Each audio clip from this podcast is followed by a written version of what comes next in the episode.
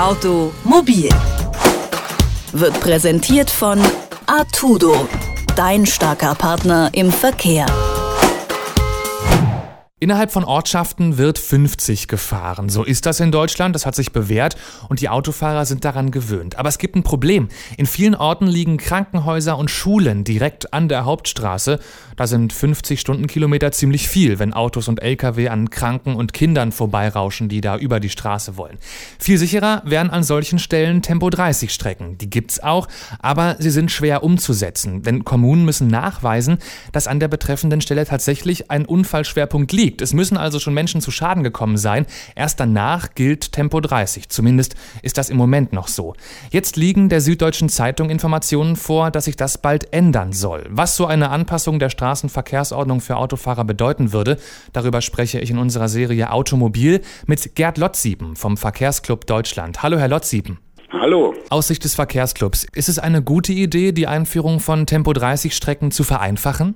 Nein, die Straßenverkehrsordnung sollte so nicht geändert werden, wie es jetzt äh, vorgeschlagen wurde, sondern Minister Dobrindt und das Ministerium, die hinken einfach einer Entwicklung her, die längst klar ist. Äh, unheimlich viele Verkehrssicherheitsexperten sagen eigentlich inzwischen, dass man die Regel umkehren sollte. Wir haben ja heute in vielen Städten haben wir sehr weitflächig Tempo 30 in den Wohngebieten ähm, und auf den Hauptverkehrsstraßen darf noch Tempo 50 gefahren werden. Es wäre viel einfacher. Man würde eine Umkehrung der Regeln machen. Man sagt, die Basisgeschwindigkeit ist 30 und dort, wo die Straßen besonders breit sind, wo die Autos gut durchrauschen können, dort machen wir eine Anordnung Tempo 50. Das wäre von der Regelung her viel einfacher. Wir haben ein unheimliches Chaos. Wenn man aus einer Tempo 30 Zone rauskommt, dann wird die beendet, wenn man eine größere Straße, eine Durchgangsstraße überquert. Man überquert die und ist wieder in einer Tempo 30 Zone. Hm. Äh, das ist ein ungemeines Chaos. Das würde man dadurch beseitigen, das würde klarer werden. Und dann ist halt auch die, die, einfach die Umkehrung. Man sagt klar, hier gibt es die Möglichkeit, Tempo 50 zu fahren und hier ordnen wir das an an. Das ist alles viel einfacher und das setzt sich dann auch in, bei den Autofahrern im Laufe der Zeit durch und wir haben einen besseren, einen weniger unfallträchtigen Verkehr. Aber der aktuelle Entwurf sieht erstmal nur vor, dass die Einführung von Tempo 30 Strecken vereinfacht werden soll. Geht das zumindest in die richtige Richtung für Sie? Ja, okay, das ist in der richtigen Richtung, aber es ist eigentlich nicht, äh, es ist nicht radikal genug. Es ist nicht äh, wirklich das, was man machen sollte, sondern es ist sehr halbherzig. Man verbessert die Situation, weil man einfach sieht, so wie bisher geht es nicht. So wie es bisher ist, ist es eigentlich unsinnig. Also dass zum Beispiel äh, ein Tempo 30 an einer Schule, an einer Kita, an einem Seniorenheim nur dann eingerichtet werden darf, wenn schon Menschen unter die Räder gekommen sind. Also wenn schon es Verletzte oder gar Getötete gegeben hat, jetzt ist es so, dass äh, zum Beispiel, wenn eine Kindertagesstätte neu aufgemacht wird, also wenn das Gesetz so durchkommt, dann kann man dort Tempo 30 anordnen und muss nicht mehr warten, bis ein Kind unter das Auto gekommen ist. Das ist besser als heute, gar keine Frage. Aber man sollte eigentlich weitergehen und wirklich was für die Verkehrssicherheit tun. Es gibt ja das Ziel, dass es äh, die Vision Zero, also zum Beispiel vom Deutschen Verkehrssicherheitsrat, das heißt, wir müssen dahin kommen, dass wir irgendwann null Verkehrstote haben. Das muss das Ziel sein und entsprechend sollten wir handeln. Also sterben immer noch viel zu viele Menschen und noch schlimmer ist ja, dass unheimlich viele Menschen im Autoverkehr verletzt werden. Woran könnte es denn liegen, dass dieser radikale Schritt gerade noch nicht gedacht wird seitens der Gesetzgeber? Vielleicht daran, dass Tempo 30 Zonen oder Tempo 30 Strecken den Verkehr stark ausbremsen, für Staus sorgen? Ah, wir haben in Deutschland lange Zeit, sind wir auch falschen Ideologien hinterhergelaufen. Also äh, es gab ja mal diesen, diesen weit verbreiteten Spruch, freie Fahrt für freie Bürger. Also ganz früher, ganz früher gab es äh, überhaupt keine Tempolimits in den Städten. Dann hat man irgendwann eingesehen, das geht alles so nicht. Wir müssen mal sehen, wir hatten früher ja viel, viel mehr Verkehrstote, als wir heute haben. Es hat sich ja einiges getan in der letzten Zeit. Weil es einfach nicht mehr weiterging, hat man endlich angefangen zu handeln.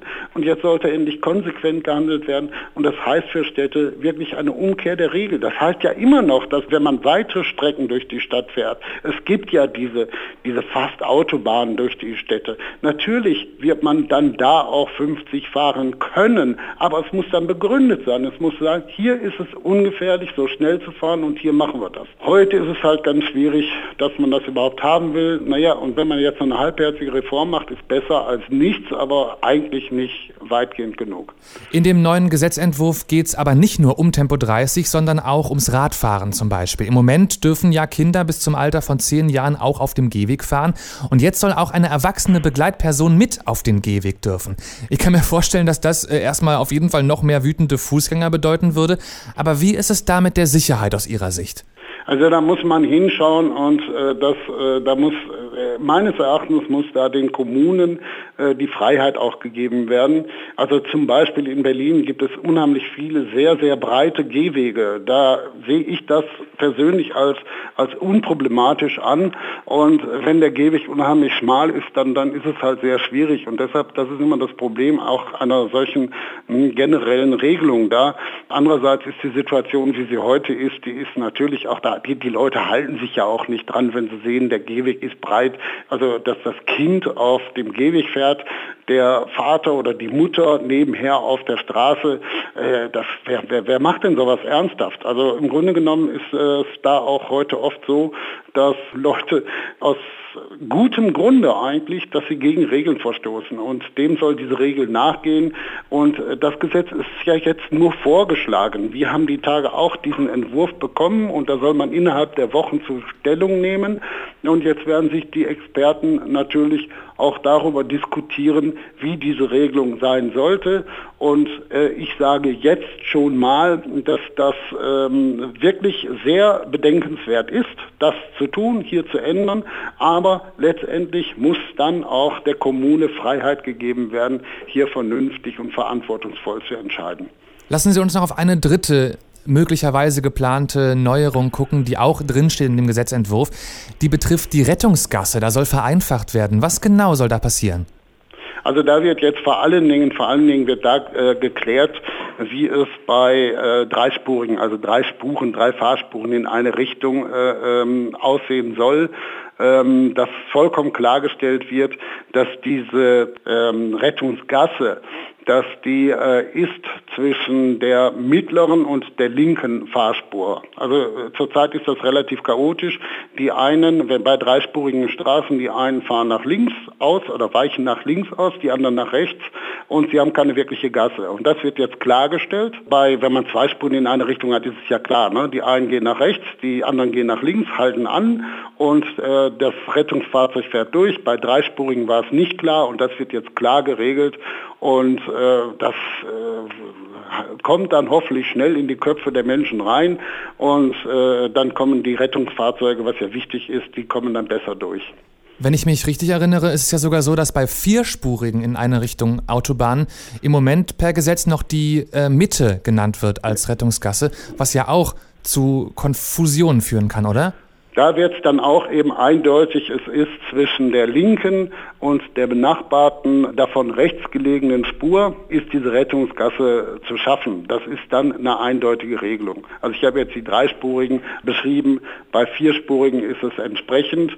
Zwischen der äußersten linken und der daneben liegenden Spur, dort ist die Rettungsgasse zu schaffen. Da ist ja dann auch genug Platz, um äh, nach rechts auszuweichen ähm, dann haben wir es eindeutiger geregelt.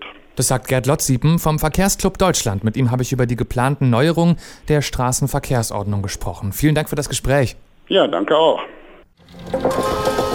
Automobil wird präsentiert von Artudo, dein starker Partner im Verkehr.